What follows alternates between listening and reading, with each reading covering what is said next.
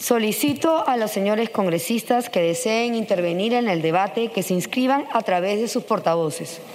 Tiene la palabra la señora Mirta Vázquez Chuquilín, presidenta del Consejo de Ministros, hasta por 60 minutos.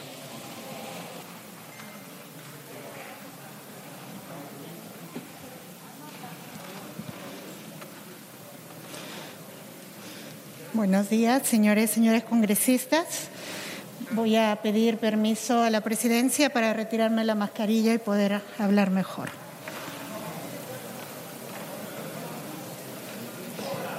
Muchas gracias.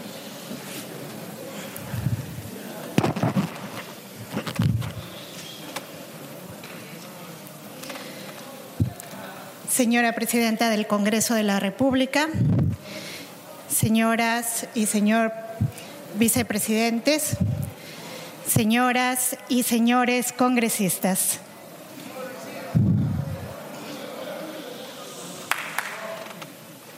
Muchas gracias. Ciudadanos y ciudadanas. El, país atraviesa un momento muy difícil. Sumado a la crisis sanitaria, la crispación política coloca a los y las ciudadanas en medio de un escenario de tensión que se ha prolongado incluso después del término de la campaña electoral y el inicio del gobierno el 28 de julio de este año.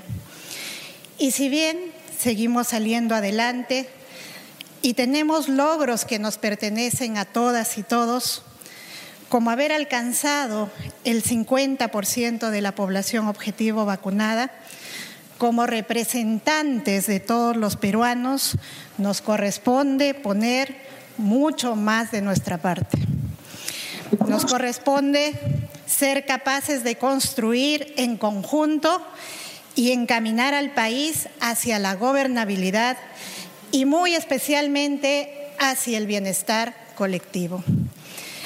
El país atraviesa circunstancias complejas, sí, pero creo que todas y todos sabemos que somos más fuertes que eso.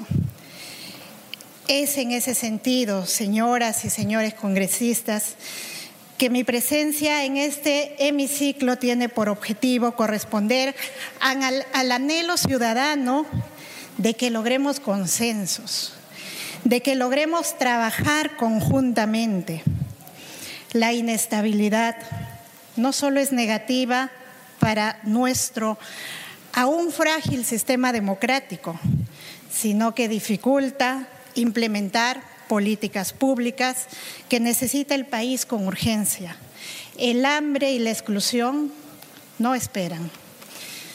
De modo que confío en la buena fe de los diversos grupos políticos, quienes sin necesidad de deponer sino más bien aportar desde sus posiciones ideológicas, sé que podrán tener la disposición de diálogo para que el Estado, a 200 años de su vida republicana, pueda cumplir con la promesa de igualdad e independencia. Por lo tanto, me gustaría que se entienda que hemos venido a proponer un acuerdo hemos venido a proponer un pacto que beneficie a todos los peruanos, un nuevo contrato social por la estabilidad y la democracia y los cambios que se demandan. Un renovado pacto en el marco constitucional que se sustente en objetivos comunes a favor de la igualdad, de la lucha contra la corrupción, de la reducción de la pobreza y de la reactivación económica con justicia. Es por ello que de manera respetuosa queremos exhortar a la representación nacional a trabajar conjuntamente por lineamientos comunes en torno a la política general del Gobierno recientemente aprobada y publicada y cuyas medidas expondré a continuación. Nuestra primera política. Nuestra prioridad son los derechos básicos de la gente.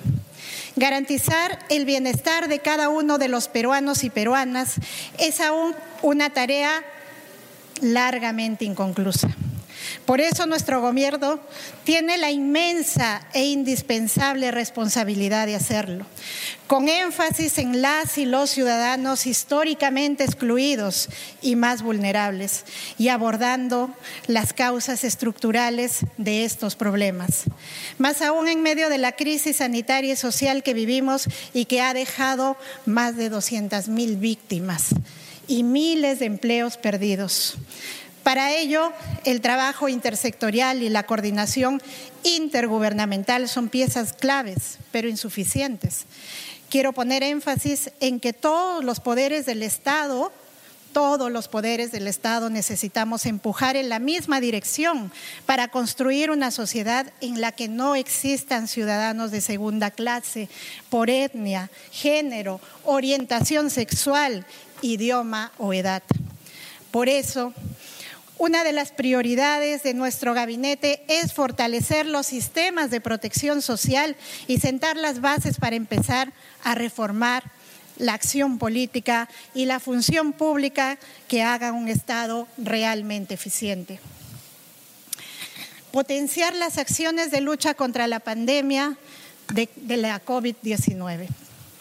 La batalla contra el COVID-19 no ha terminado y sigue siendo para el Perú y para el mundo la más importante tarea en la que están enfocados los gobiernos.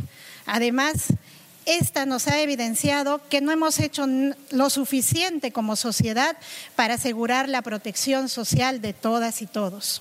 Por esta razón, los más vulnerables que viven en situación de pobreza son quienes han sufrido las mayores consecuencias. Por ello, seguiremos fortaleciendo la atención de la pandemia en todos los niveles. Vacunación y atención hospitalaria óptima es fundamental. Respecto a la vacunación, es importante destacar el esfuerzo del Ministerio de Relaciones Exteriores para asegurar las vacunas. Es importante resaltar además que el Perú promoverá un acuerdo mundial para garantizar el acceso universal a las vacunas para todos y todas sin discriminación ni privilegios. Continuaremos abogando en los foros internacionales para que se considere a las vacunas contra el COVID-19 como bienes públicos globales se deberá transferir el riesgo de adquisición y aplicación de las vacunas a través de operaciones financieras o de seguros para avanzar a una reforma de la gobernanza sanitaria global más inclusiva en el marco de la Agenda 2030 de Desarrollo Sostenible de Naciones Unidas. También resulta indispensable resaltar que gracias al trabajo incansable de todo el personal de salud, hay más de 18 millones de ciudadanos que cuentan hoy con al menos una dosis y 14 millones cuentan ya con dos dosis aplicadas, es decir, 52% de los peruanos mayores de 12 años ya tienen las dos dosis. Pero tenemos claro que debemos seguir. La experiencia de otros países nos muestra cómo no podemos caer en el conformismo ni bajar la guardia frente al COVID-19. Por esta razón, para aumentar la cobertura de las vacunas, el MINSA y E-Salud vienen incrementando estrategias de vacunación enfocadas a la población objetivo, lo cual permitirá que en julio del 2022 contemos con 130 centros de, vacunación a nivel nacional. Sobre la atención hospitalaria, el 2022 se contará con más de 3.500 camas de hospitalización en centros de atención y aislamiento temporal, con personal de salud, suministro de oxígeno medicinal y todo el equipamiento necesario para la atención oportuna de pacientes afectados por la COVID-19 a nivel de todo el territorio nacional.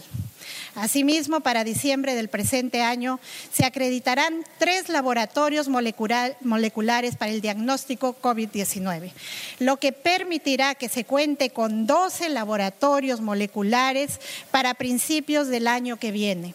La meta para el 2026 será que cada red de salud cuente con un laboratorio que le permita a la región contar con información oportuna y mejorar sus estrategias se ha desarrollado también un plan de respuesta ante una posible tercera ola pandémica. El cual tendrá entre sus principales objetivos prevenir y controlar la transmisión comunitaria, detectar oportunamente los casos, fortalecer la capacidad de atención en los servicios de salud, mejorar la disponibilidad y competencias del recurso humano y la disponibilidad de suministros estratégicos. Asimismo, se continuará realizando el secuenciamiento genómico del SARS-CoV-2 durante el presente quinquenio para fortalecer la vigilancia genómica, es decir, la identificación de variantes circulantes en el país. Sistema de salud unificado.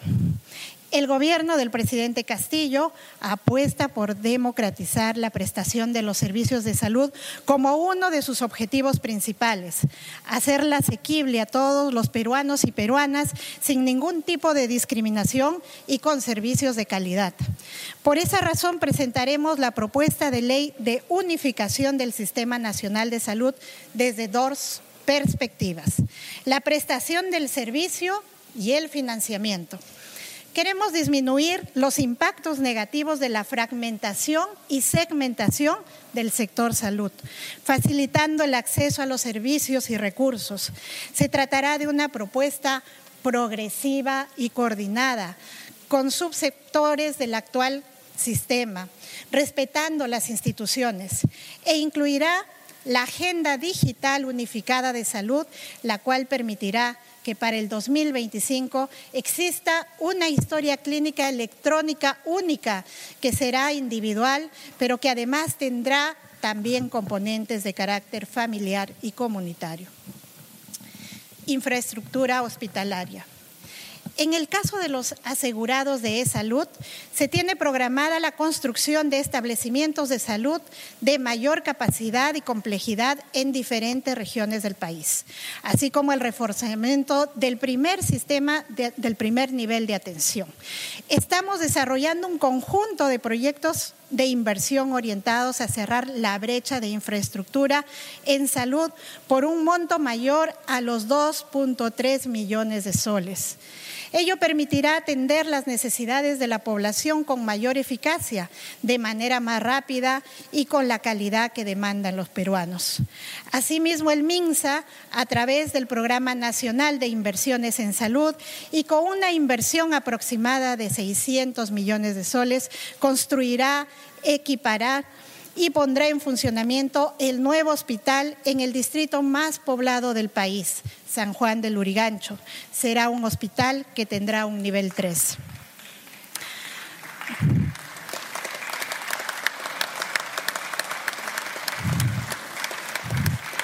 Además, el MINSA coordinará con los gobiernos regionales de la zona del Braen la culminación y puesta en marcha del Plan Nacional de Construcción e Infraestructura Hospitalaria. Quiero subrayar que se garantizará los recursos para los gastos de operación, mantenimiento, reclutamiento del personal con énfasis en especialistas. Cubriremos la atención a más de cuatro millones de personas con una inversión superior a los 613 millones de soles. Fortalecimiento del primer nivel de atención. Vamos a incrementar los recursos humanos de salud calificados en el primer nivel de atención. Esto implica un proceso de homologación de salarios e igualar las entregas económicas al personal contratado bajo distintas modalidades. Además, se realizará capacitación sobre el modelo de cuidado integral de salud por curso de vida para la persona, familia y comunidad. Seguro integral de salud. Aunque se ha logrado avanzar en la cobertura universal de salud, aún existen peruanos que no cuentan con un seguro. Por eso se ha dispuesto la interoperabilidad de la línea en la información que disponen entidades como la RENIEC, Su Salud y otras para lograr que todos los peruanos sean identificados y cuenten con seguro. Que ninguna persona se encuentre sin seguro por no haber podido ser identificada. La meta es la afiliación al CIS que sea al 100% de la población que no cuente con seguro. independientemente de la condición socioeconómica o lugar de residencia. El SIS progresivamente se convertirá en el seguro universal de salud de todas las personas que residen en el Perú. Salud mental. La salud mental es tan importante como la física. Sin embargo, apenas entre el 5 y el 20% de la población afectada por algún problema en su salud mental accede a este servicio.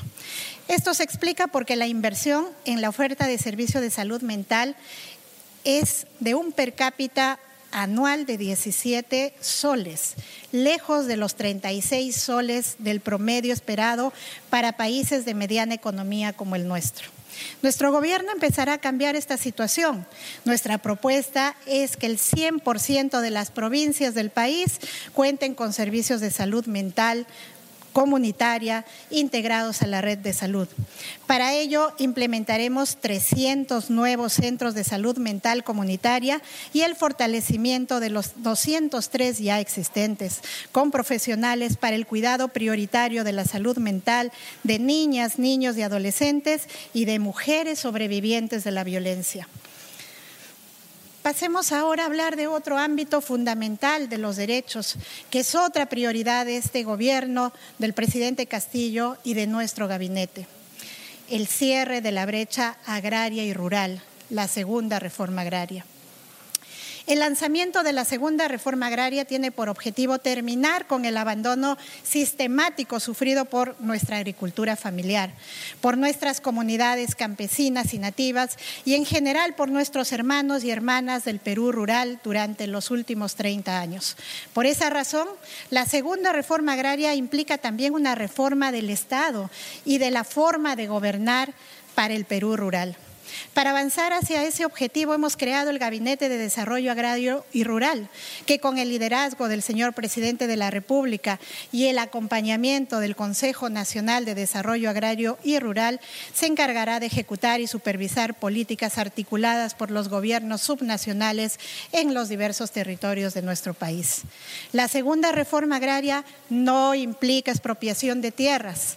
Lo que busca es darle mayor valor agregado a la población rural a través de procesos de transformación productiva que permita industrializar los productos agrícolas. Para ello se impulsarán planes de negocio, así como inversión pública y privada en plantas procesadoras y en tecnologías apropiadas y apropiables para nuestros productores organizados. A partir de enero del 2022, ejecutaremos en 14 regiones de la sierra del país la construcción de reservorios y de infraestructura de riego parcelario, recuperación y manejo de praderas. Asimismo, desde Produce impulsaremos la ley de cooperativas en beneficio de 3.000 cooperativas activas en todo el país, promoviendo la organización y funcionamiento de estas, brindándole un, un mayor impulso, fortalecimiento y reconocimiento al sector cooperativo. Finalmente, aprobaremos el reglamento del Registro Nacional de Cooperativas Agrarias con el objetivo de promover el acceso de todos los productores y productoras a servicios como la extensión, titulación, capacitación y asistencia técnica. Seguridad alimentaria, ampliación de cobertura de jaliwarma, ollas comunes y comedores populares. Somos conscientes de que la pandemia ha provocado que amplios sectores no accedan satisfactoriamente a los alimentos esenciales para su desarrollo. No por casualidad han surgido desde las madres y sus organizaciones miles de ollas comunes para enfrentar esta difícil situación, a las que estamos ofreciendo el pleno apoyo del gobierno en términos de presupuesto y apoyo técnico. Al respecto, venimos implementando el registro unificado de comedores y ollas comunes. A la fecha se ha identificado 2.587 ollas comunes registradas en la plataforma, en la plataforma Canastas Perú. Asimismo, se está brindando asistencia técnica a 238 gobiernos locales para mejorar la gestión de estos servicios, promover el abastecimiento adecuado y asegurar el funcionamiento de 100% de comedores. Asimismo, el presupuesto público para el 2022 que hemos presentado al Congreso de la República garantiza la continuidad del servicio de alimentación de Jaliwarma. Y ahora nuestro objetivo es ampliar la cobertura desde el año 2023. Nuestra meta al término del año 2026 es atender a 6 millones de escolares de inicial, primaria y secundaria. Esta ampliación beneficiará también a la agricultura a través de compra de productos en un sistema de compras que será descentralizado, transparente y en igualdad de condiciones. Sistema al que se sumará el Programa Nacional Cuna Más, que incorporará la adquisición de alimentos de este origen para niñas, niños, del servicio de cuidado diurno por un importe de 70.5 millones de soles para el periodo 2022-2026. Nuestra meta es que los próximos 12 meses se adquieran por lo menos 300 millones de soles de alimentos de agricultura familiar a nivel nacional para abastecer todos los programas sociales. Lucha contra la desnutrición infantil y la anemia. Las sociedades son también reflejo de cómo tratamos a nuestros niños y niñas, especialmente en sus primeros meses de vida. En el Perú, la anemia constituye un problema de salud pública grave. Según reporta el ENDES 2020, el 40% de los niños de 6 a 35 meses presentaron esta condición crítica en dicho año. Por ello, nuestro gobierno está fortaleciendo la prevención y control de la desnutrición y la anemia al 100% de los niños y niñas menores de tres años, para lo cual se ha incorporado la telesalud como una herramienta fundamental para llegar a las familias. Asimismo, en el marco de la implementación del programa presupuestal orientado a resultados del desarrollo infantil temprano, estamos priorizando a los menores de un año. A diciembre del 2021, producto del trabajo articulado del MINSA y MIDIS con los gobiernos regionales y locales, lograremos que 500 mil niñas y niños reciban atenciones para la prevención y control de la anemia a nivel nacional inclusión social y programas sociales. Se aprobará la política de desarrollo de inclusión social centrada en las personas y basada en la coordinación con otros sectores y niveles del gobierno. Un instrumento orientado en resultados para la población más vulnerable económicamente, generando capacidades y oportunidades para una salida permanente de la pobreza y situaciones de vulnerabilidad. Desarrollaremos durante el 2022 un observatorio de desarrollo e inclusión social que permita conocer la situación actual del desarrollo y la inclusión social, de tal manera que todo ciudadano sepa qué hacen sus autoridades. Queremos eh, un Estado en el que la ciudadanía participe activamente en la vigilancia de los programas e intervenciones públicas. Desarrollo infantil temprano como ya se ha mencionado, la atención hacia nuestros niños es uno de los compromisos de nuestro gobierno. Por ello se fortalecerá la estrategia de gestión territorial Primero la Infancia que promueve el trabajo articulado con los gobiernos regionales y locales para que las niñas y niños menores de 5 años reciban los servicios priorizados para su desarrollo infantil temprano. Así se tiene previsto que al final del 2021 las niñas y niños menores de dos años de 690 distritos hayan accedido a los servicios esenciales para un buen desarrollo y crecimiento. Niñas y niños y adolescentes en situación de vulnerabilidad. Se brindará asistencia económica de niñas, niños y adolescentes que se encuentran en estado de orfandad debido a la pandemia y además la ampliación de cobertura a menores en situación vulnerable. Para ello, hemos incluido un anteproyecto de ley que permitirá que antes del término de este gobierno, más de 50 mil niños, niñas y adolescentes sean beneficiados. Este proyecto será aproximadamente remitido al Congreso en próxima oportunidad. Sabemos que compartimos el mismo interés y que este proyecto será priorizado para su debate y, que y para que se pueda implementar durante el año 2022. Adultos mayores. Los adultos mayores fueron los más vulnerables en esta pandemia. Por lo que existe la necesidad imperiosa de trabajar para su bienestar e incrementar los mecanismos de promoción y protección de sus derechos. Debemos ampliar la cobertura del servicio MI 60 más que actualmente funciona en Lima y Chimbote, para lo cual impulsaremos la creación del programa nacional antes de culminar el presente gobierno. En razón a ello, ampliaremos la intervención del programa Pensión 65 para atender a más adultos mayores en situaciones de pobreza. En el 2021 se ha brindado atención a 557.043 adultos mayores.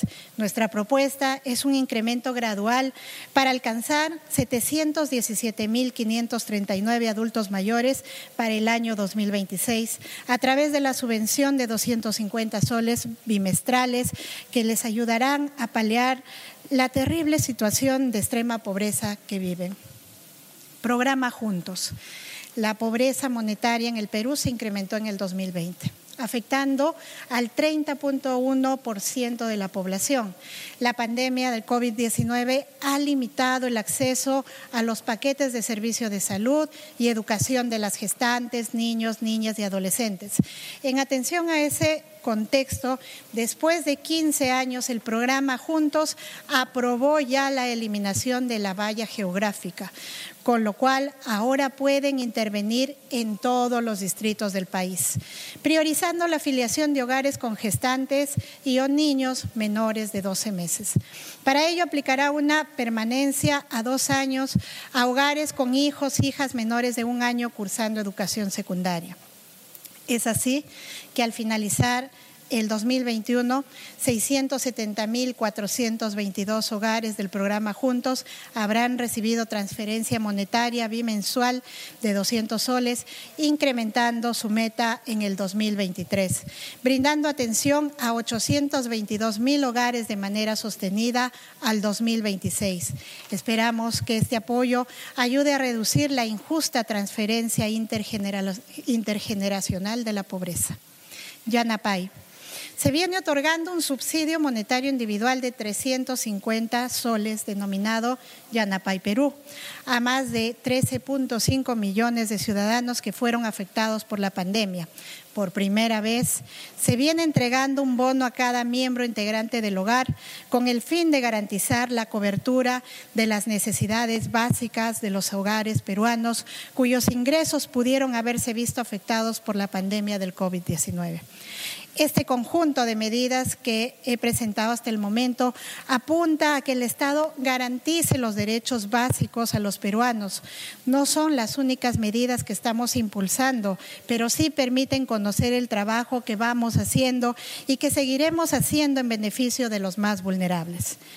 Esperamos, estimados congresistas, que estemos de acuerdo en que los derechos básicos son lo mínimo que todo gobierno que se llame democrático debe apuntar a garantizar y que podamos trabajar juntos en lo que son nuestros indicadores de crecimiento económico y que eso realmente signifique bienestar para los que menos tienen.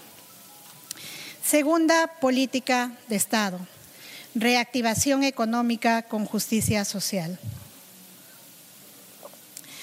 Uno de los objetivos principales de nuestro gobierno y de nuestro gabinete es poner especial énfasis en la reactivación económica de manera tal que sigamos por la misma senda que ha permitido que tengamos cuatro meses seguidos de recuperación frente a los niveles prepandemia y que nos permita sobre todo generar los puestos de trabajo necesarios para mejorar el bienestar de las familias peruanas. En este sentido, el rápido avance del proceso de vacunación, la reducción de los contagios y de la mortalidad COVID-19 ha permitido una mayor reapertura y reactivación de la economía. Ahora nos toca consolidar y apuntalar el crecimiento económico para una mayor generación de empleo. Nuestro objetivo es que para el 2021 crezcamos más del 10.5% y para el 2022 más del 4.8% con un promedio de 5.5% en el periodo 2021-2025. Como ha dicho el Fondo Monetario Internacional, estas proyecciones son factibles y colocarán a nuestro país con el mayor crecimiento en la región en este y el próximo año. Promoción de la inversión privada. Somos conscientes de la importancia de la inversión privada para impulsar el crecimiento económico y para generar empleo y mayores ingresos a las familias peruanas. Por eso nuestro objetivo es promover las condiciones que sean necesarias para que la inversión privada continúe no solamente aumentando, sino beneficiando a más peruanos. En ese sentido, durante el último trimestre del 2021 se plantea adjudicar proyectos de asociaciones público-privadas y proyectos activos por 871 millones de dólares, que incluyen la planta de tratamiento de aguas residuales en Puerto Maldonado y el Parque Industrial de Ancón. Asimismo, durante el año 2022 se planea adjudicar dos proyectos adicionales con una inversión de 466 millones de dólares. La línea de transmisión Piura Nueva Frontera y las bandas de espectro radioeléctrico AWS y 2.3 GHz. Al respecto, también es necesario señalar que durante la primera semana frente a la presidencia del Consejo de Ministros nos hemos reunido con empresas privadas que tienen los mayores compromisos de inversión en curso. Son más de 15 mil millones comprometidos y que han ratificado el compromiso de acelerar su implementación por la confianza que tienen ahora en el gobierno del presidente Castillo. Se trata de la empresa operadora del aeropuerto Jorge Chávez, los concesionarios de los principales puertos del país, la empresa minera que construye Queyabeco en Moquegua y los empresarios que tienen compromisos tangibles en agroindustria en la libertad. Mayor inversión con mayor redistribución.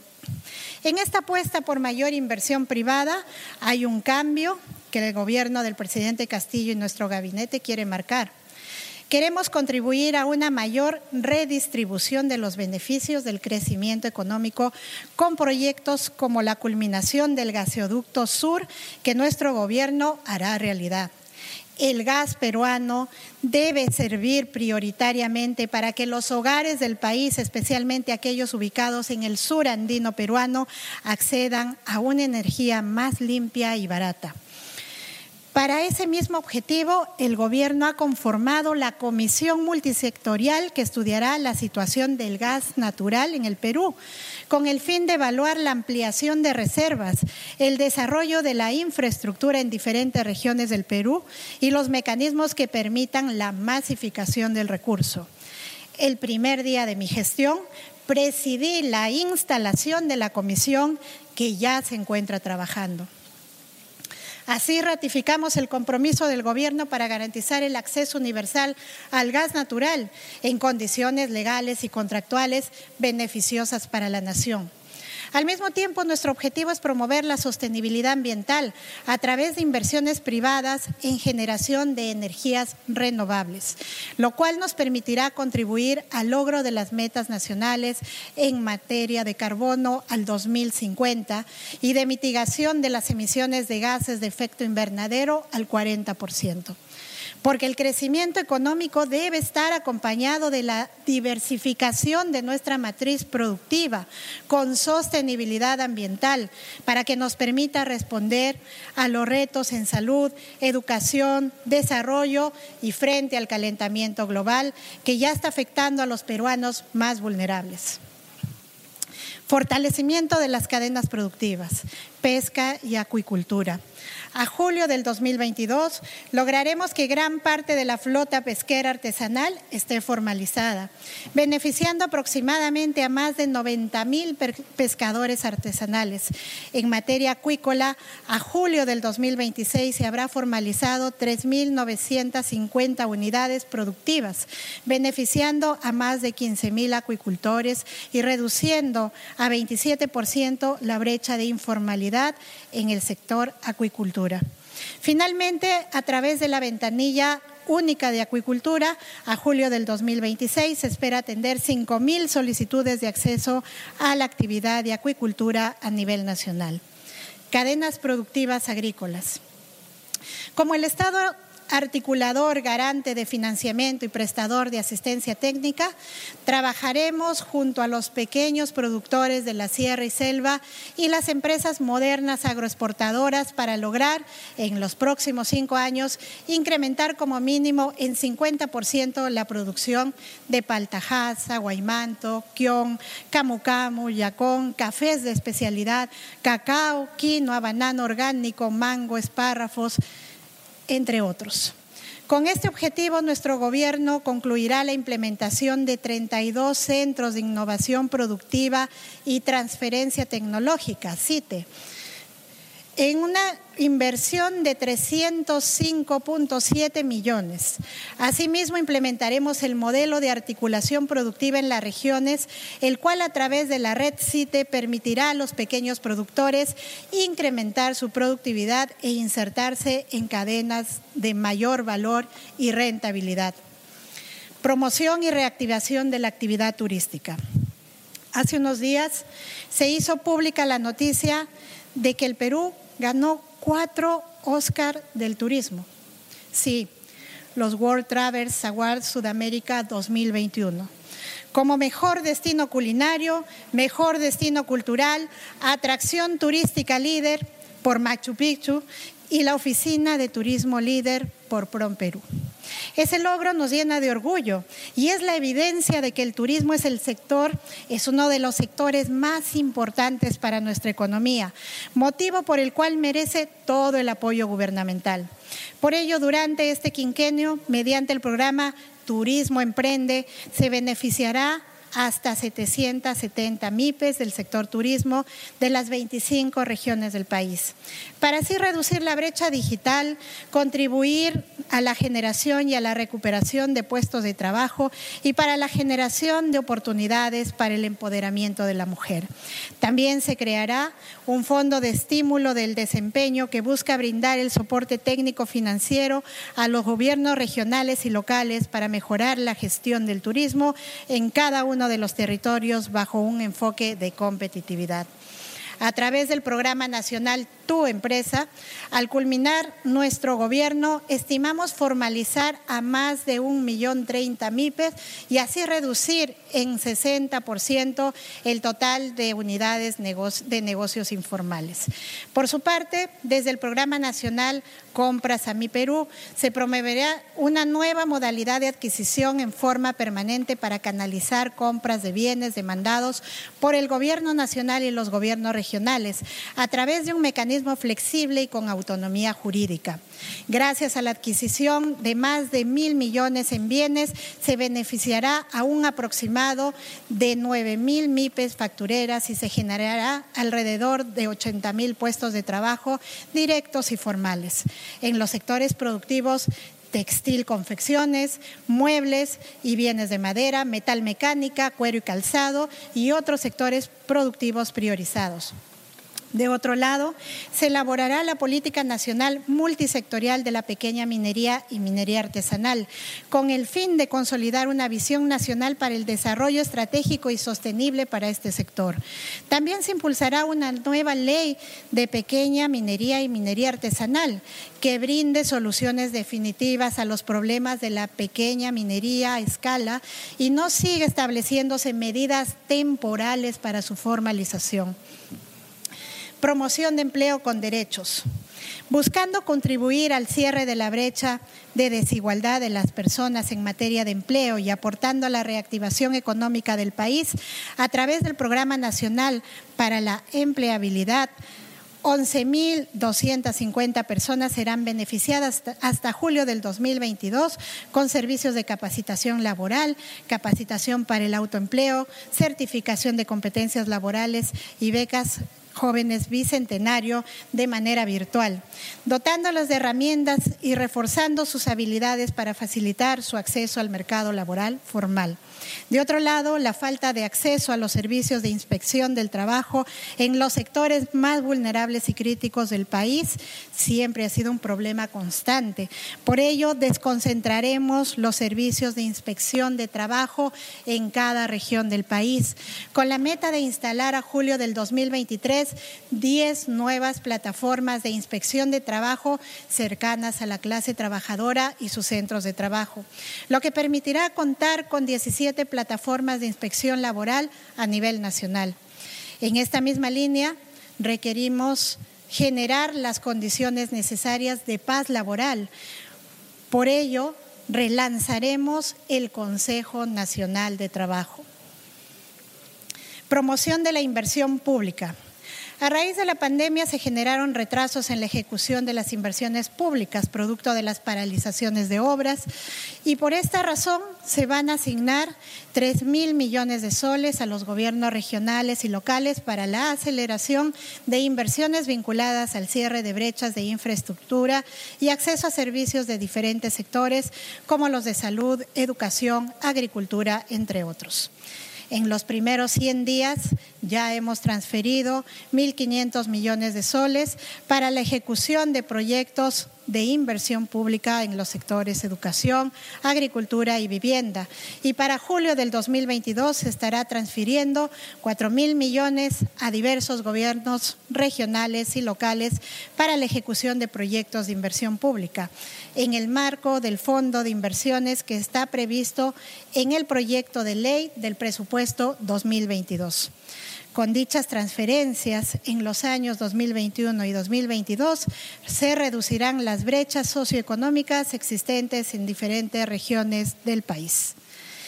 Inversión para la provisión de servicios básicos, telecomunicaciones, conectividad y energía eléctrica.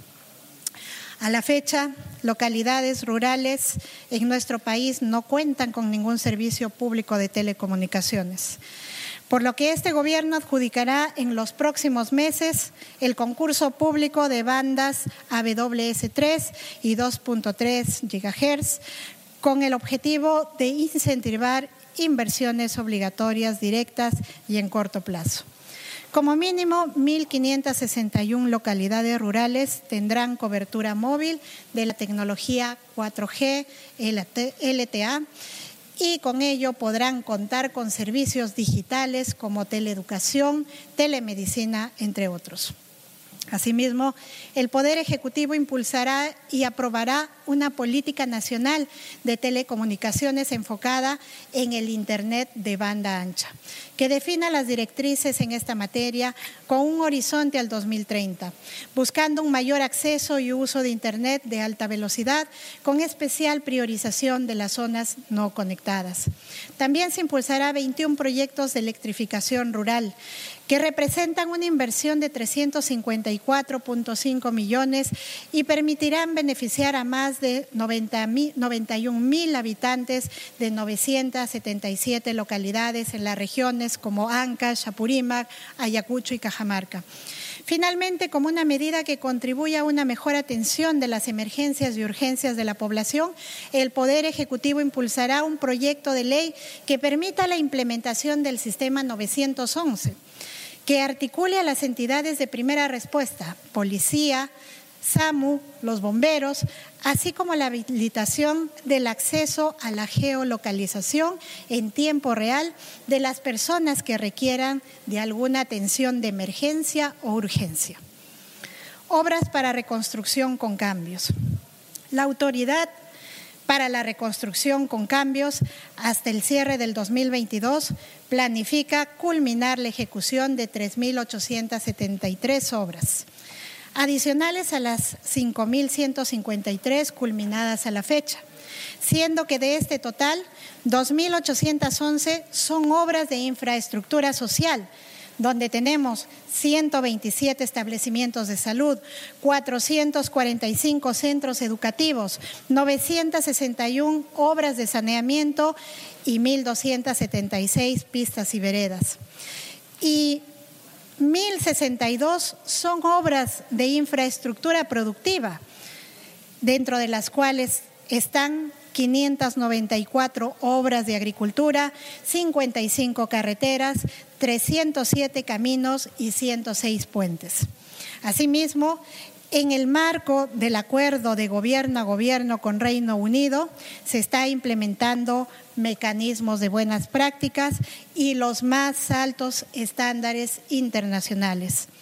Entre octubre del 2021 y diciembre del 2022, la Autoridad para la Reconstrucción con Cambios prevé contratar 60 megaproyectos de soluciones integrales.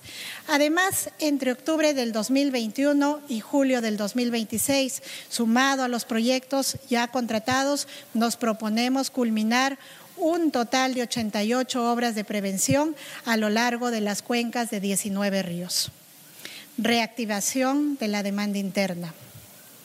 Consideramos fundamental que la reactivación de la economía se sustente no solamente en la recuperación de la demanda y los precios de los mercados externos hacia los que se orientan nuestros minerales y nuestra producción agrícola, sino también en la recuperación de la demanda interna a ese objetivo apunta la entrega del bono Yanapay y evaluaremos la posibilidad de un segundo bono en el año 2022 si el aumento de precios se mantiene y las condiciones fiscales así lo permiten.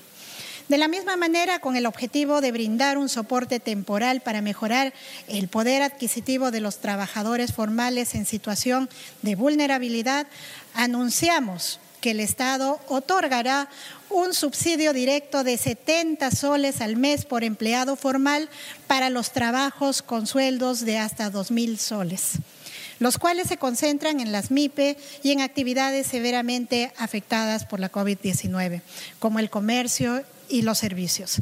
Esta medida, que es diferente a la cobertura de Yanapay, permitirá mejorar en el corto plazo la capacidad de compra de más de 2.5 millones de trabajadores formales en situación de vulnerabilidad, mitigando así el efecto de incrementos recientes de precios al consumidor.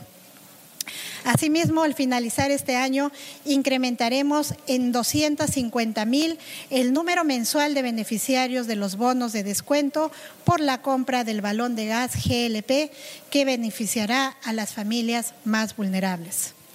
Reforma tributaria. Como he señalado antes, el crecimiento económico y una mayor inversión privada son los objetivos prioritarios de nuestro gabinete.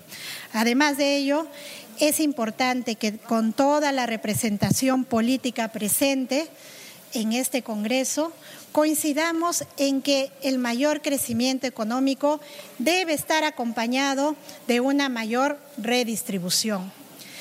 En ese marco anunciamos que estamos solicitando facultades para legislar, en materia tributaria lo que permitirá contar con un marco normativo impositivo más justo, progresivo y equitativo. Nuestro objetivo es implementar una reforma tributaria que nos permita generar ingresos adicionales sin comprometer competitividad de nuestra economía ni afectar derechos adquiridos por los inversionistas. Para asegurar esos dos objetivos estamos trabajando con especialistas de primer nivel y además contamos con la asesoría del Fondo Monetario Internacional, cuya misión de especialistas ha estado trabajando desde la semana pasada con funcionarios del MEF para que podamos tener una reforma tributaria que nos asegure mayores ingresos sin comprometer la competitividad de nuestra economía. Los recursos logrados de esta reforma tributaria tendrán objetivos específicos.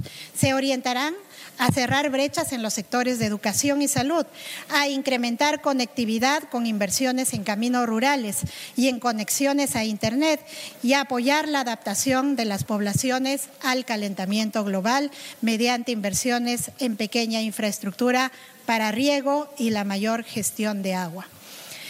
Pensiones una mejor redistribución del crecimiento económico debe implicar también que nuestros adultos mayores se beneficien de él. En ese sentido, mientras elaboramos una propuesta de reforma integral del sistema de la ONP y las AFPs, nuestro objetivo es aumentar la cobertura de pensión 65 como pilar público de un sistema nacional de pensiones que responda a las necesidades de las mayorías. Debemos anunciar que una medida que se acaba de implementar en estos días ha sido la expedida mediante el Decreto Supremo 282-2021 del MEF, emitido el 16 de octubre, que reglamenta la Ley 3102, que establece medidas para asegurar el acceso a la pensión de afiliados a la ONP. Con ello se concreta la posibilidad de que personas mayores de 65 años que aportaron más de 10 años a la ONP puedan recibir entre 250 a 350 soles mensuales como pensión. Con ello, 46 mil afiliados que no tenían ningún beneficio pese a sus aportes podrán acceder al mismo. Tercera política. Promovemos la ciencia, la creatividad y el conocimiento. La ciencia, tecnología e innovación en el Perú siempre han estado relegadas a los, de los espacios de decisión política lo que ha ocasionado que la mayoría de nuestros científicos más talentosos terminen emigrando a otros países que les brindan condiciones para su labor investigativa. Es lo que llamamos la fuga de talento.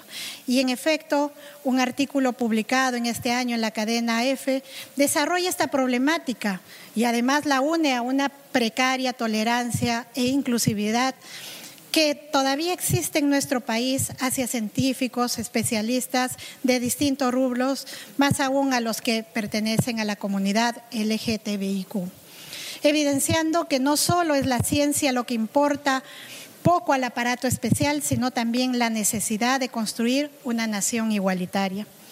¿Cómo esperamos progresar si seguimos manteniendo ciencia y derechos humanos en la cola de nuestras prioridades?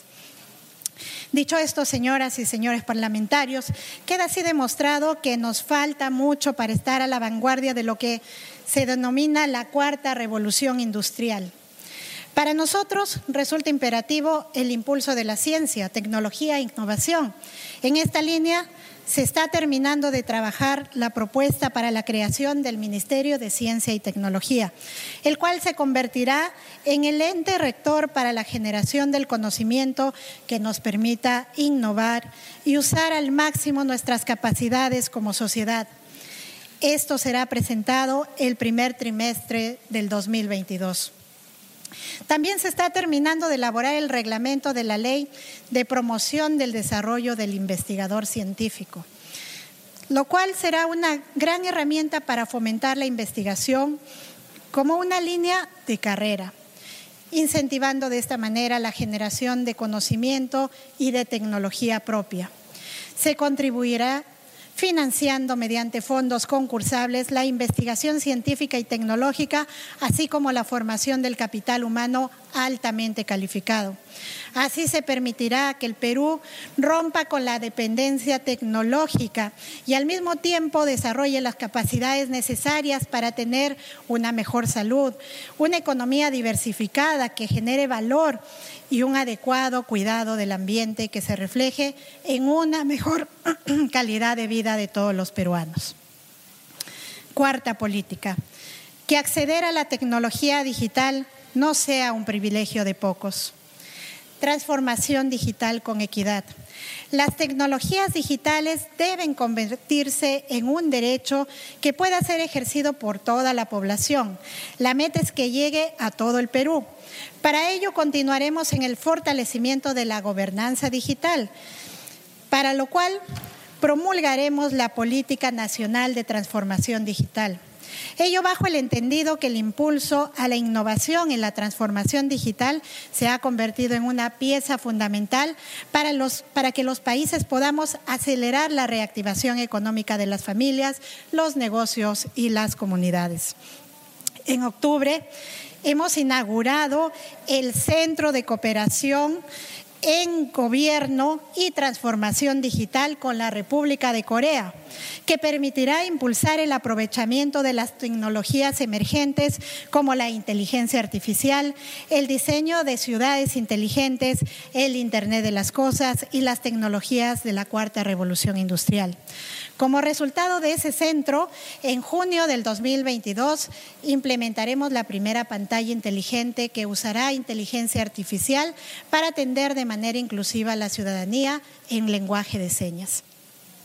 De igual manera, este gobierno ha creado la Red Nacional de Centros de Ciudadanía Digital, que proveerán a la ciudadanía el acceso a la plataforma digital única gov.p que ahora cuenta con más de 1.800 millones de visitas y cuyos contenidos y servicios más demandados estarán disponibles en lenguas originarias.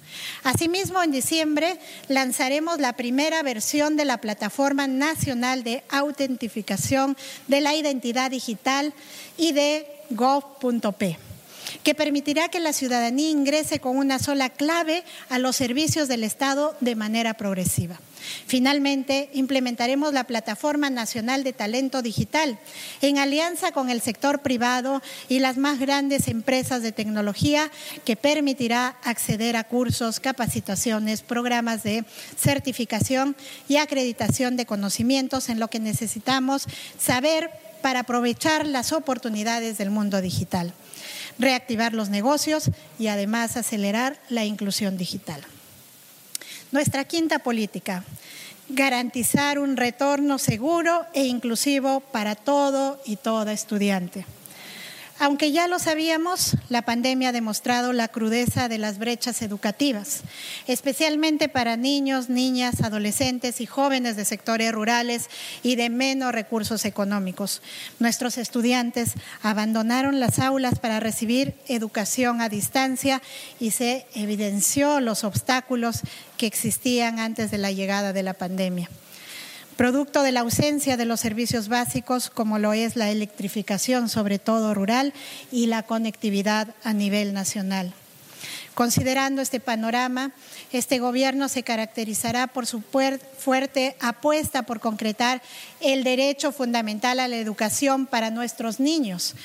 Por ello, resaltamos que hemos propuesto en el proyecto de ley de presupuesto del 2022, enviado ya a este Congreso, un incremento significativo en los recursos para el sector educación, que representa el mayor incremento en los últimos tres años, contemplando 2.626 millones adicionales, de modo que en total se destinarán 35.758 millones a educación, es decir, casi la quinta parte del presupuesto total.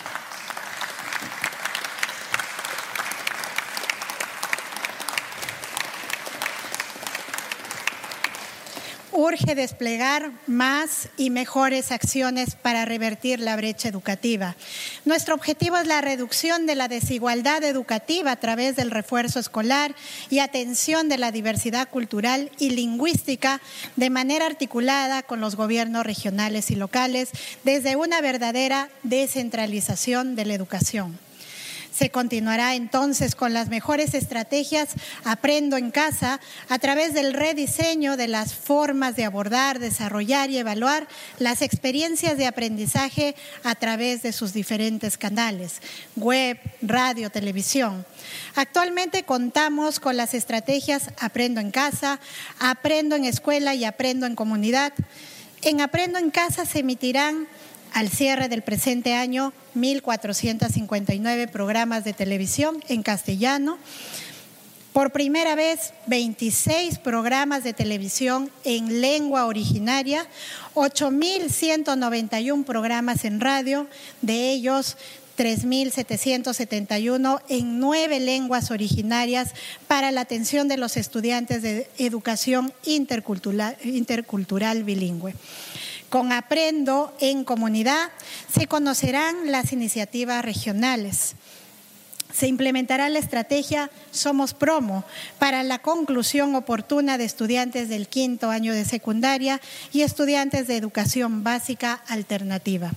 La apuesta del retorno a la presencialidad y semipresencialidad de forma segura, concertada, flexible, gradual, voluntaria y descentralizada a la escuela de más de 8 millones de estudiantes está en marcha.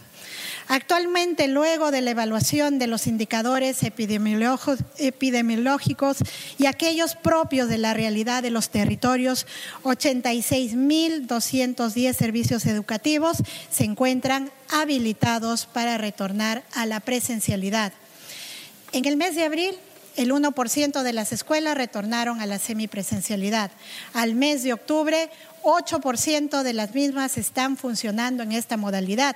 La meta planteada es que para el mes de marzo del 2022 se retorne a la presencialidad, de modo tal que para julio del 2022 el 99% de instituciones educativas atiendan plenamente en este marco para el personal de las escuelas, para que puedan volver a la presencialidad, deberán contar con las dos dosis de vacunación. Asimismo, se está destinando 297 millones para el mantenimiento y acondicionamiento de los locales educativos, así como 291 millones de soles para la adquisición de kits de higiene, mascarillas, beneficiando a más de 6 millones de alumnos y 422 millones de docentes en todo el país. Un retorno seguro contempla también garantizar el servicio alimentario que brinda el programa Jaliwarma, que debe ser saludable, de calidad, inocuo y con pertinencia cultural. Y como todos sabemos, la falta de conectividad excluye. Por eso continuaremos con la segunda fase de la dotación de tabletas que beneficiarán a 279.702 estudiantes y 39.780 docentes. Es importante señalar que el gobierno está cumpliendo con darle prioridad a la educación. Por eso se destinarán 593 millones para finalizar la entrega de tablets, brindar Internet a dichos dispositivos, contratar plan de datos para educación básica y superior, así como el fortalecimiento del Aprendo en Casa, Perú Educa y los territoriales tecnológicos. Para que nuestros niños, niñas y adolescentes logren recuperar aprendizajes, es fundamental apostar por la revalorización de la carrera docente. Para ello se destinarán 572 millones para el incremento de la remuneración íntegra mensual, la cual beneficiará a más de 393 mil docentes a nivel nacional. Adicionalmente, se está destinando 196, 69 millones para evaluaciones de nombramiento, acceso y desempeño docente para continuar con una carrera docente meritocrática. 169 millones. Se implementará un plan de formación docente en servicio con énfasis en la educación intercultural bilingüe que fortalezca las competencias profesionales del docente. Este año tenemos como meta que más de 75% de docentes de la educación básica fortalezcan sus competencias, además del desarrollo de programas para el fortalecimiento de competencias a los usuarios de dispositivos electrónicos portátiles. Queremos garantizar también más y mejores oportunidades para el acceso de los jóvenes a educación superior. Por ello se están asignando 937 millones para el financiamiento de la continuidad de más de 50 mil becarios de PRONAVEC, que incluye 10 mil becas de apoyo a estudiantes afectados por la emergencia sanitaria, así como el financiamiento de 13 mil 890 nuevas becas para beca 18 y beca permanencia. Asimismo, se destinará 7.406 millones en el 2022 para acciones de fortalecimiento de infraestructura y equipamiento de las instituciones educativas de educación básica y superior, de modo que nuestros estudiantes tengan condiciones dignas en sus locales educativos. Esta cifra incluye 2.167 millones para el proyecto especial de inversión pública para el mejoramiento de la infraestructura de 59 instituciones educativas bicentenario en Lima metropolitana y 16 instituciones educativas emblemáticas en diversas regiones del país. Que el retorno a clases no sea para volver como estábamos que sea la oportunidad obligatoria de mejorar las condiciones de estudio y reflexión crítica para construir día a día un mejor país. Sexta política, descentralización, modernización de la gestión pública y diálogo para un Estado que sirva al país. Dentro de la política general del Gobierno hemos considerado primordial replantear el cauce del proceso de descentralización de manera concertada, coordinada, consensuada entre gobierno central, los gobiernos regionales y locales, así como la sociedad civil, para terminar un horizonte de acciones de corto y mediano plazo para la gestión eficiente en los territorios y un adecuado uso de los recursos para la provisión de servicios. En ese sentido, impulsaremos el fortalecimiento del Consejo de Coordinación Intergubernamental, recientemente instalado en el mes de agosto del presente año.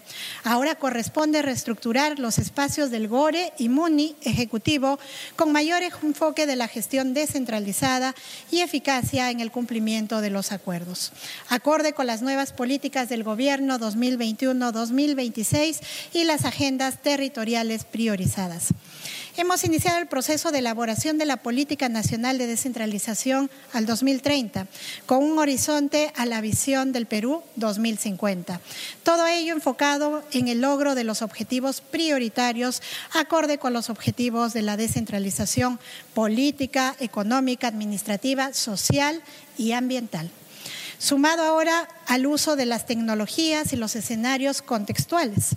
Ese proceso será altamente participativo y reunirá a todos los actores que corresponda tanto en el sector público, privado y sociedad civil en su conjunto.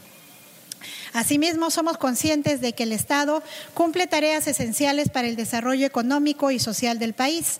Por eso impulsaremos la aprobación de la Política Nacional de Modernización de la Gestión Pública al 2030, con enfoque territorial, lo cual orientará a las, a las entidades a los, de los tres niveles de gobierno a brindar intervenciones que atiendan las necesidades y expectativas de todos los peruanos y peruanas orientación al ciudadano con eficiencia.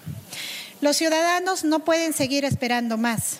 Debemos recuperar su confianza, brindándoles servicios que respondan a sus necesidades de manera oportuna y que contribuyan a la recuperación económica del país.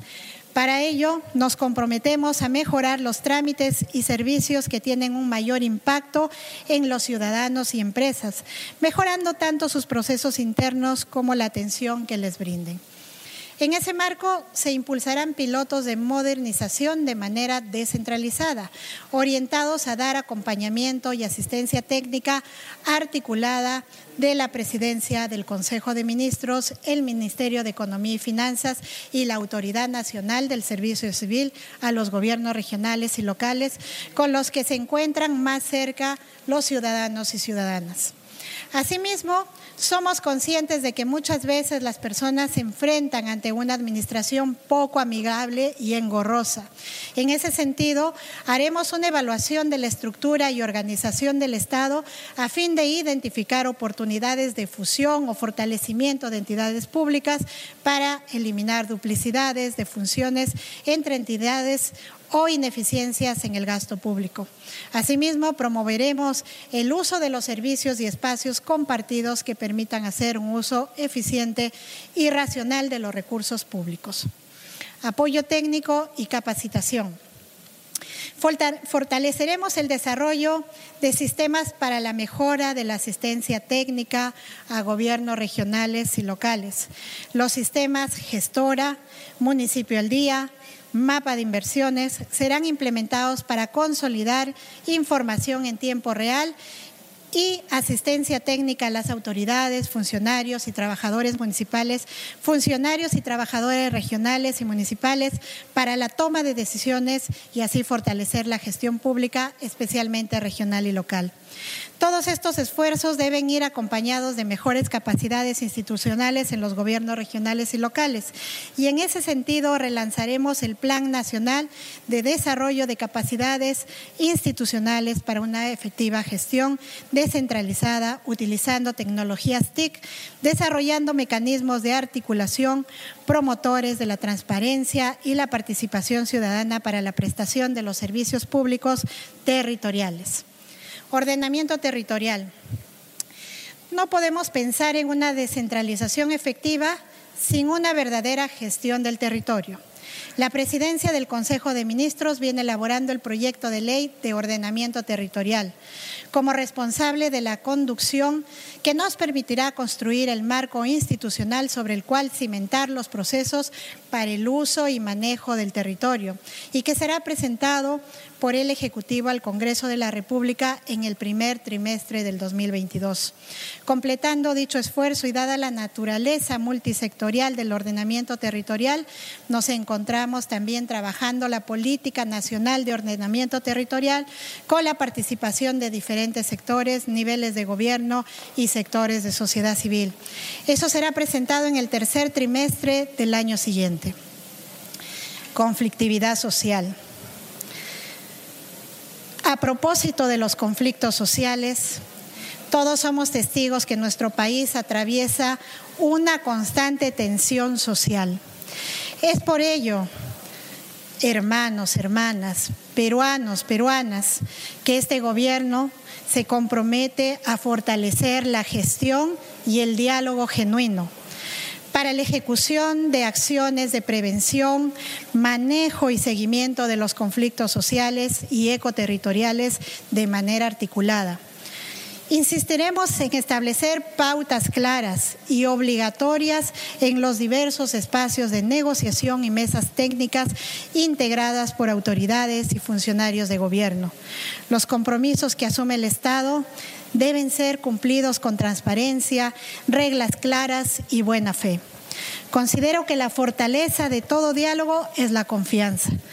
En base a esta, las partes involucradas podemos construir acuerdos satisfactorios y en el marco del respeto a los derechos. Pero la confianza y la transparencia no es suficiente para resolver los conflictos. Necesitamos insistir en la lógica de un diálogo transformador para el desarrollo territorial promoviendo espacios saludables en los que las partes se comprometan a cumplir lo que proponen. Necesitamos comenzar a cumplirle a la gente y para que eso ocurra tenemos que trabajar de manera descentralizada con una lógica intersectorial intercultural cuando corresponda y articulada a los tres niveles de gobierno en alianza con la sociedad civil y las empresas privadas. Séptima política, lucha contra la violencia y la corrupción. La violencia en todas sus formas no solamente destruye sueños y vida de quienes son víctimas, sino también nos daña como sociedad al vulnerar derechos limita oportunidades y afecta nuestro crecimiento económico. En ese sentido, la violencia de género, la inseguridad ciudadana, la discriminación, la corrupción y el narcotráfico son formas de violencia que enfrentamos y padecemos a diario. Por ello, proponemos lo siguiente, mujeres libres y con derechos este gobierno reafirma su compromiso hacia una sociedad igualitaria e inclusiva. Por ello impulsaremos la creación del Sistema Nacional de Cuidados. ¿Para qué?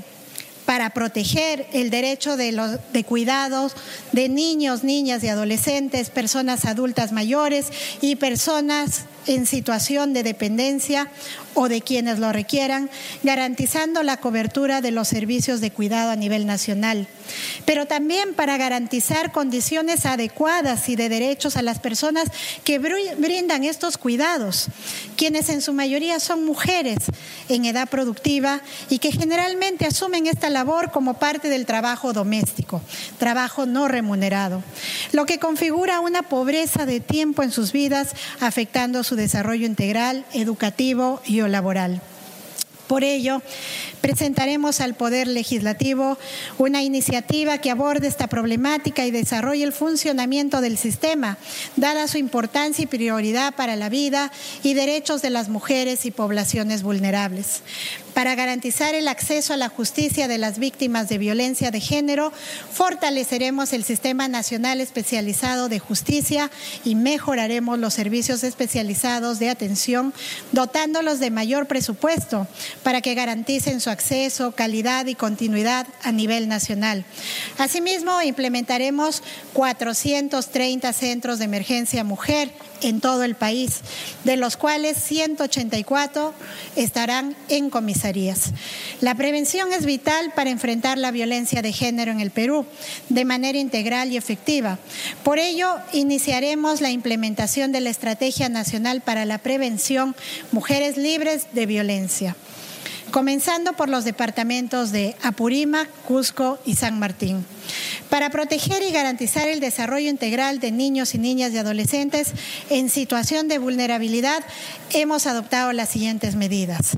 Primero, insistiremos Asistiremos económicamente a niñas, niños y adolescentes que se encuentran en estado de orfandad debido a la pandemia y ampliaremos la cobertura a menores en situación vulnerable.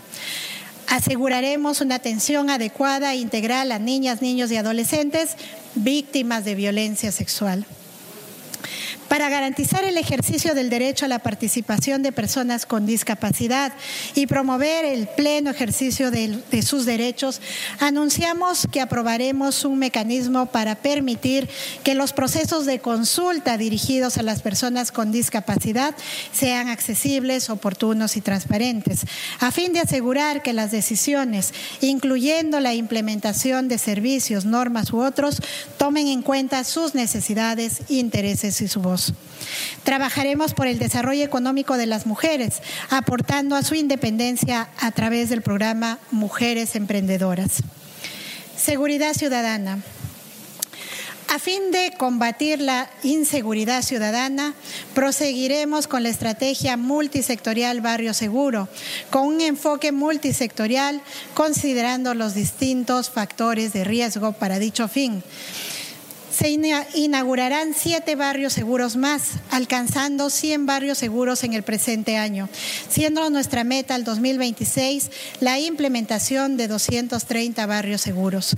Con el propósito de mejorar la calidad del servicio de nuestros efectivos policiales, este gobierno implementará un programa descentralizado de entrenamiento y reentrenamiento para personal policial en las comisarías básicas.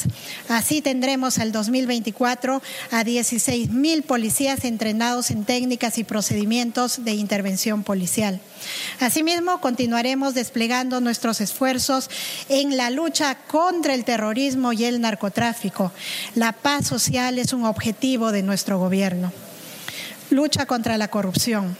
La corrupción es un fenómeno multicausal y complejo que debilita la gobernabilidad del país y afecta principalmente a los más vulnerables, al punto de ser una de las principales causas para que los servicios públicos no se brinden de manera adecuada.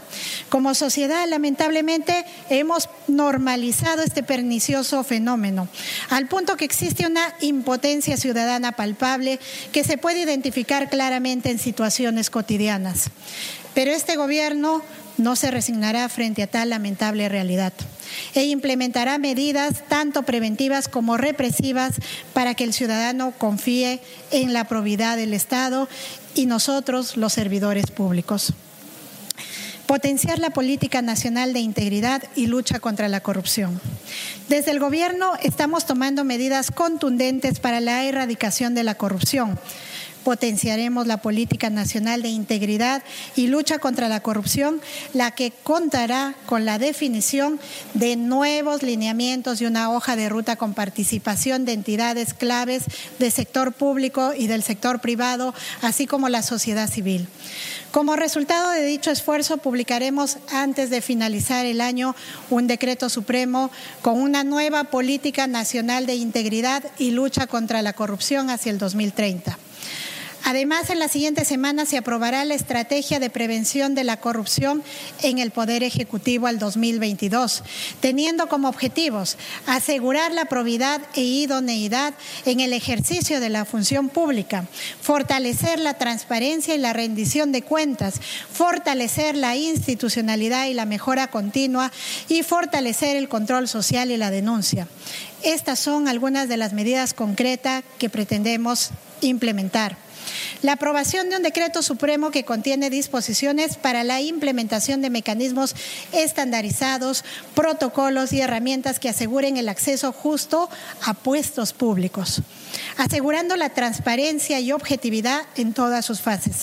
Este mecanismo permitirá la corroboración de los requisitos de idoneidad técnica de manera previa y posterior e identificar cuándo la contratación de alguien podría significar un riesgo respecto de la integridad y probidad para la entidad. Les aseguro, señores congresistas y ciudadanía en general, que esta es una de las preocupaciones de mi especial interés. Mejoramiento de los canales para la presentación de denuncias sobre actos de corrupción. Se potenciará e incentivará la implementación de la plataforma digital única de denuncias del ciudadano. Hemos conformado un grupo de trabajo desde la Comisión de Alto Nivel Anticorrupción y los incentivos para la formulación de dichas denuncias, lo cual implicará la consolidación de información y el desarrollo de un marco normativo acorde con las mejores prácticas internacionales.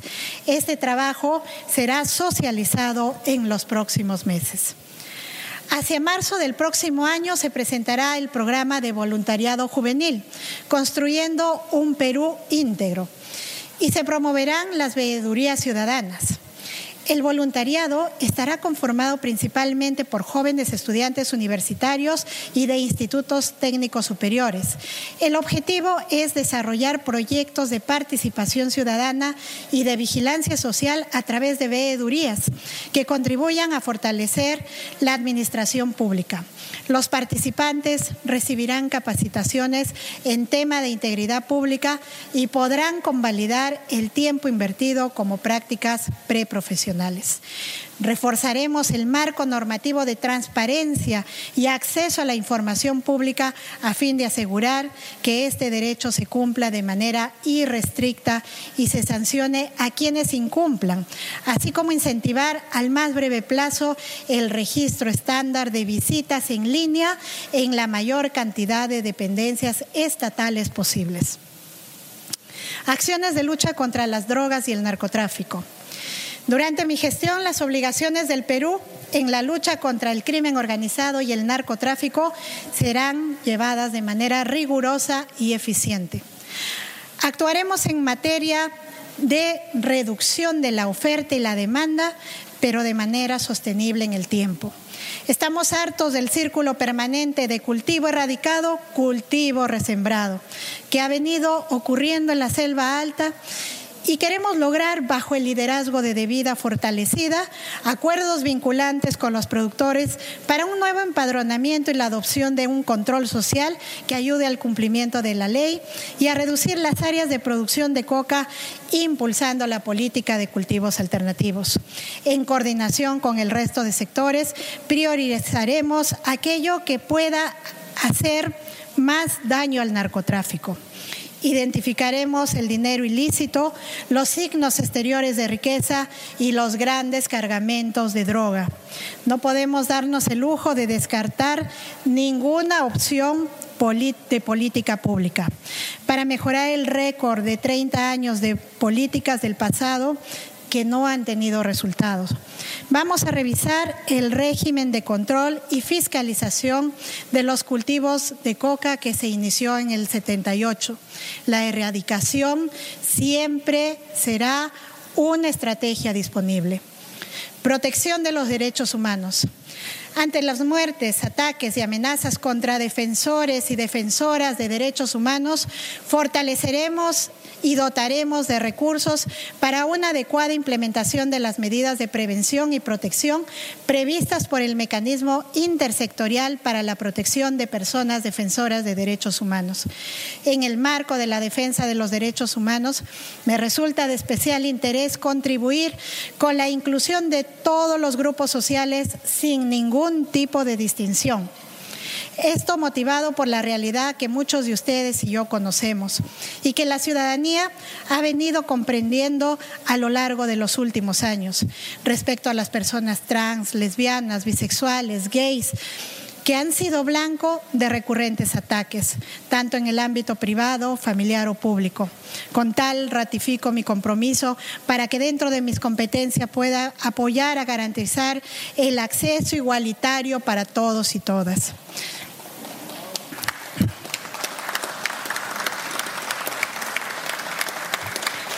Búsqueda de desaparecidos. El proceso de búsqueda de desaparecidos de personas con enfoque humanitario creado por la Ley 3470 será una prioridad. Este propone brindar respuestas a los familiares sobre el paradero o destino final de sus seres queridos. La meta propuesta en este plan es determinar el destino o paradero final de por lo menos 3.030 personas desaparecidas al 2026. A través del Ministerio de Justicia y Derechos Humanos, Fortaleceremos el servicio de atención de mayor cantidad de personas con carencia económica y o situaciones de vulnerabilidad. Se ha previsto realizar a diciembre del presente año un total de 386 mil consultas y 95 mil patrocinios de asistencia legal y defensa de víctimas y 125 mil patrocinios y 90 mil consultas en defensa penal. Octava política, fiscalización ambiental y acción frente al cambio climático. Señores, no hay planeta B ni Perú B. Nuestro futuro, el de nuestras niñas y niños, amerita que nos sumemos de forma urgente a la protección ambiental en nuestro país.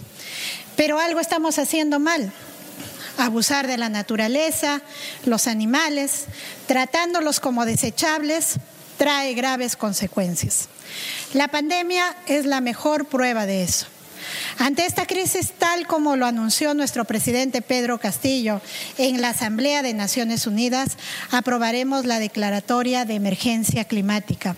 Producto de la misma y con el liderazgo del Ministerio del Medio Ambiente en coordinación con los ministerios de Energía y Minas, de Desarrollo Agrario y Riego, de Salud y de Economía y Finanzas, impulsaremos acciones para acelerar la implementación de medidas de mitigación y adaptación orientadas a reducir la deforestación y la vulnerabilidad de las poblaciones en mayor riesgo, alineados a nuestros compromisos climáticos y a los objetivos de desarrollo sostenible ODS. Esta voluntad política debe encontrarse con los esfuerzos que ya vienen realizando a la sociedad civil organizada. No es posible que sigamos postergando abordar seriamente una problemática que ya viene perjudicando una vez más la vida de los más pobres. Para esta labor resulta importante la propuesta de ley de ordenamiento territorial mencionada anteriormente, la misma que no solo busca ordenar nuestro diverso territorio, sino también protegerlo frente a la emergencia que vivimos. Mejoraremos la calidad ambiental a través de la aprobación de la estrategia para combatir la contaminación plástica en el mar peruano, ríos, lagos y lagunas. El plan de gestión integral de atención a personas afectadas por metales pesados, metaloides y sustancias químico-tóxicas, así como el reglamento para la identificación y gestión de los pasivos ambientales. Actualizaremos el estándar de calidad ambiental, también los límites máximos permisibles para emisiones y efluentes de actividades extractivas como la minería e hidrocarburos y efluentes de las actividades extractivas como la minería e hidrocarburos y otros contaminantes. E implementaremos el Laboratorio Nacional de Análisis Ambiental, así como la red de monitoreo de calidad de aire y calidad de agua. La presidencia del Consejo de Ministros, en su rol rector del Sistema Nacional de Gestión de Riesgos de Desastre, impulsará las acciones de prevención en los tres niveles de gobierno. Nos referimos a la implementación de los planes multisectoriales ante heladas, friajes y lluvias intensas. En lugar del asistencialismo, debemos mejorar la resiliencia de las poblaciones vulnerables y hacer converger los esfuerzos multisectoriales y multinivel en, en esta materia. Frente a los delitos ambientales se garantizará el acceso a una justicia ambiental a fin de que se disponga de medidas correctivas oportunas. Aprobaremos entonces la Estrategia Nacional de Lucha contra Delitos Ambientales, así como impulsaremos la ratificación de los tratados ambientales que el Perú aún tiene pendiente firmar. Y para proteger a quienes protegen nuestra Casa Grande, consolidaremos el marco de protección para personas defensoras ambientales.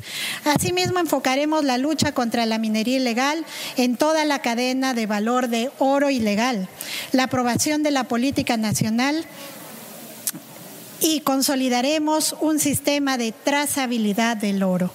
Asimismo, impulsaremos la aplicación de monitoreos satelitales y remotos de actividades ilícitas en la Amazonía para una intervención preventiva de autoridades, de, de, las autoridades a cargo del cumplimiento de la ley. Los pueblos indígenas amazónicos vienen demandando protección hace mucho tiempo.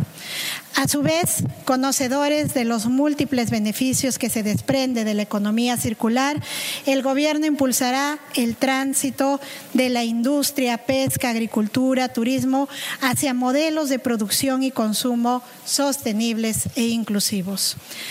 Asimismo, se necesita que exista evaluación de impacto ambiental seria y ágil, estableciéndose una tipología de inversiones que requieren la certificación ambiental. Vamos a implementar el programa de financiamiento sostenible en la Amazonía peruana a través de los bionegocios, con 20 millones de dólares para, un, para contribuir a la agricultura familiar con buenas prácticas de conservación de productos de la biodiversidad, a fortalecer la articulación comercial de productos de áreas naturales protegidas a través de la marca Aliados para la Conservación y a consolidar nuevas áreas protegidas. Tener ciudades sostenibles es un gran desafío, pero es parte de nuestra agenda. Un modelo pionero de gestión sostenible es la ciudad bicentenario en Ancón, que involucra proyectos estratégicos como Franja Verde, el cual permitirá incrementar el equivalente al 60% del área verde pública actual de Lima. Más allá de lo bien que suena llamar a todo ecológico, últimamente congresistas y compatriotas requerimos asumir en serio esta agenda. No hay desarrollo ni buen vivir sin un lugar sano en el que podamos subsistir. Trabajaremos juntos para garantizarlo. Novena política. Integración fronteriza desde una diplomacia autónoma y democrática. El Perú es parte de la patria grande y por ello buscaremos relanzar la integración sudamericana como política de Estado en respeto y concertación a las distintas perspectivas para renovar la visión de la comunidad andina en materia de libre comercio, cierre de brechas sociales, integración física e interconexión energética y, digital. Para seguir fortaleciendo en la Alianza del Pacífico los proyectos de impacto social, el comercio tradicional y electrónico, las la promoción de las pymes, la movilidad, académica y la cooperación sanitaria, y para contribuir forjando en otros procesos de integración de América Latina y el Caribe como Prosur, CELAC y Mercosur, con énfasis en los sectores más vulnerables, incluyendo poblaciones migrantes. Este gobierno impulsará la estrategia fronteriza sin distinciones ideológicas a través de gabinetes binacionales con Ecuador, Colombia, Bolivia y Chile y de los comités de frontera con todos los vecinos, con el fin de generar espacios económicos ampliados, facilitar el tránsito y comercio fronterizos, concretar proyectos de infraestructura y alentar la cooperación sanitaria vecinal. Así como respaldaremos la revaloración de la Comunidad Andina de Naciones espacio primordial de integración regional y primer mercado de destino de la micro, pequeña y mediana empresa, MIPYME peruana, a fin de recuperar los niveles de intercambio previos a la pandemia. Además, se seguirá implementando las acciones institucionales a todo nivel para encaminar nuestro próximo ingreso a la OCDE. Décima política. Enfrentaremos el racismo y la discriminación desde un Estado intercultural. En un país pluricultural como el nuestro, promover la tolerancia y el respeto entre miembros de las diferentes culturas no es suficiente cuando la realidad nos demuestra que las brechas de desigualdad, pobreza y exclusión siguen afectando sobre todo a nuestros compatriotas de pueblos andinos, amazónicos y afroperuanos. Por ello, este gobierno apuesta por un Estado intercultural que vaya más allá y enfrente las causas de la simetría social y cultural que limitan el pleno ejercicio de sus derechos, la construcción de una ciudadanía intercultural y una democracia realmente inclusiva.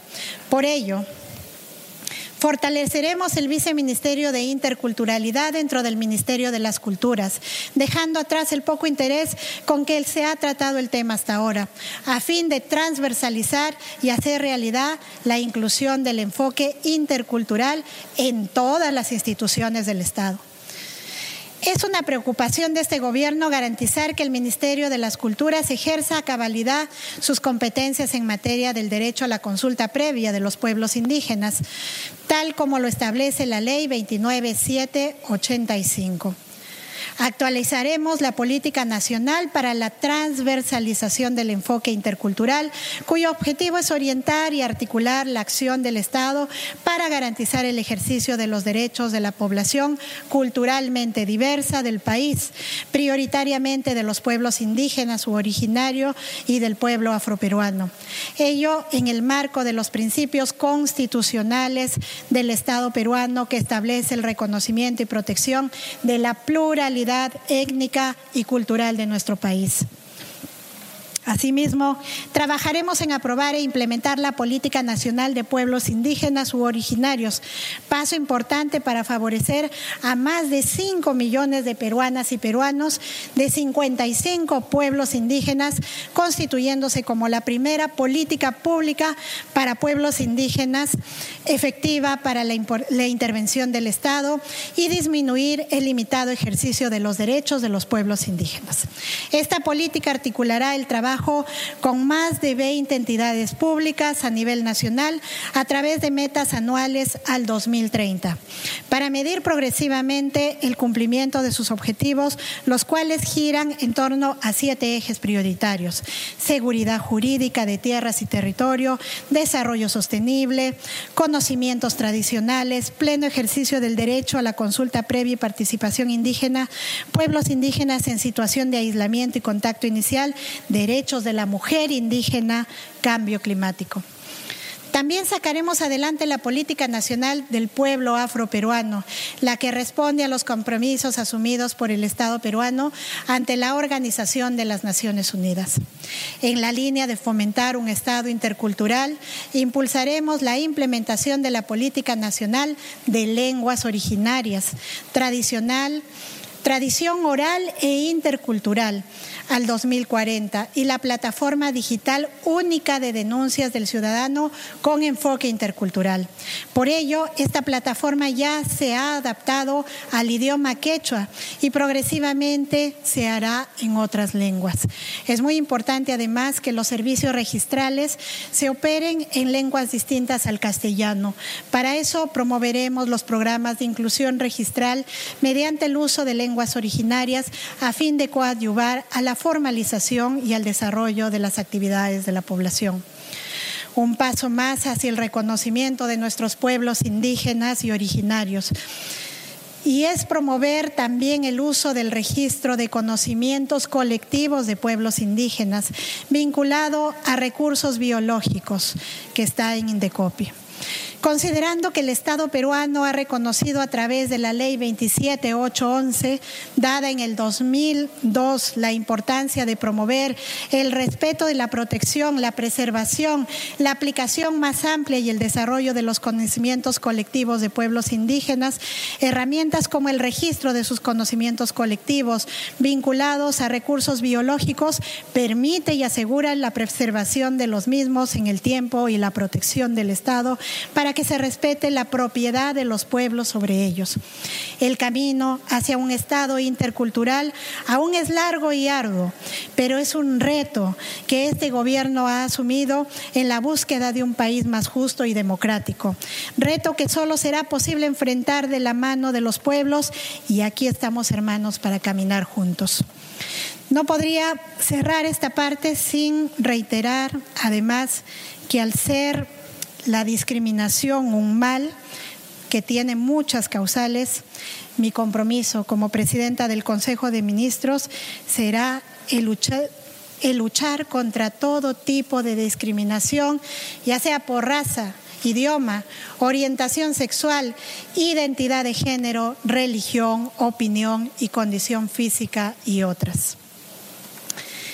Señores, señoras congresistas, población peruana, al culminar mi presentación ante este hemiciclo, les pido caminar hacia un horizonte de diálogo y arduo trabajo. Desde el inexcusable amor y sentido patriótico que todos debemos tener, caminemos hacia los cambios que demanda el país, pero no olvidando que hay caminos por los, por los que no debemos ir. Caminos que tienen las huellas de personas que no obraron bien y que hicieron mucho, mucho daño al país, tanto en el siglo pasado como en los últimos años. Este camino no se puede volver a repetir. Las tecnologías y los nuevos tiempos facilitan que nuestras acciones puedan ser permanentemente vigiladas y fiscalizadas. Ese derecho en mayor ejercicio es nuestra mayor oportunidad para hacer cada vez mejor las cosas, para que la crítica construya y para que hagamos patria con la gente.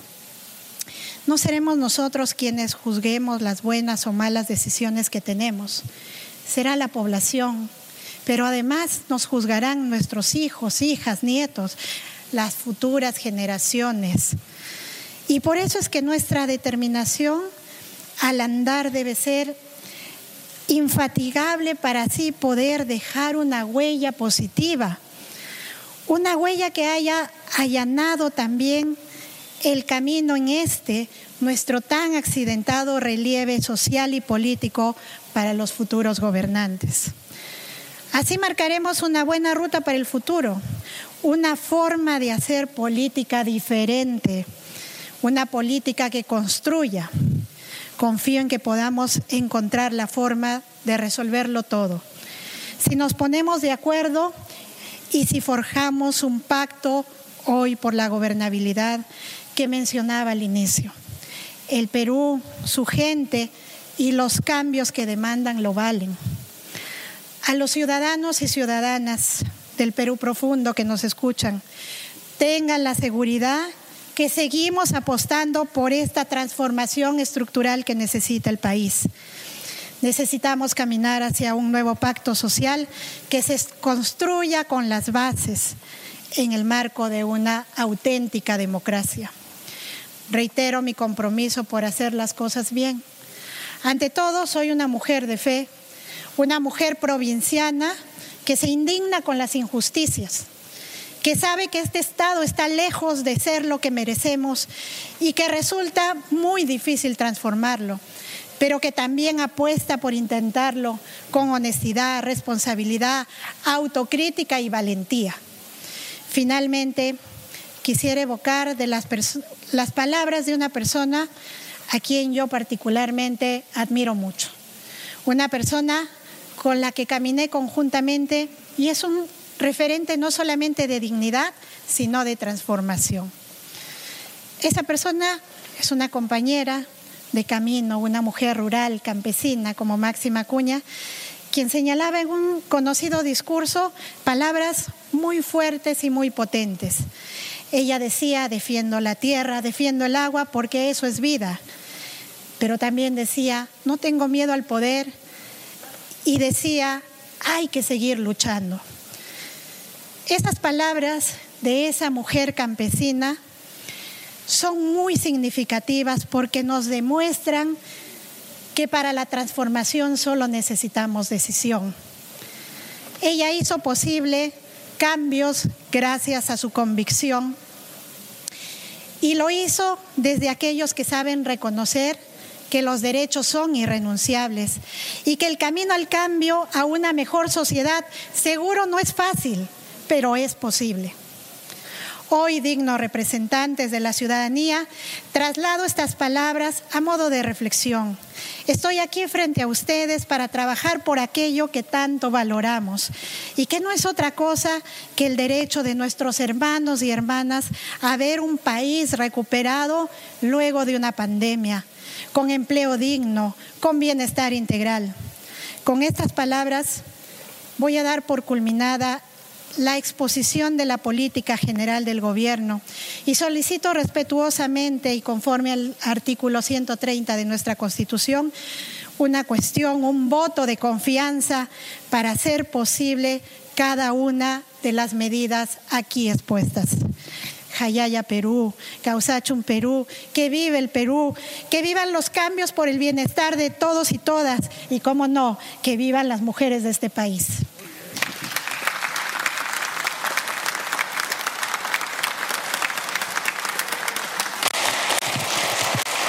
Agradecemos a la señora Mirta Vázquez Chuquilín, presidenta del Consejo de Ministros, por su exposición y se suspende la sesión hasta las 3 de la tarde.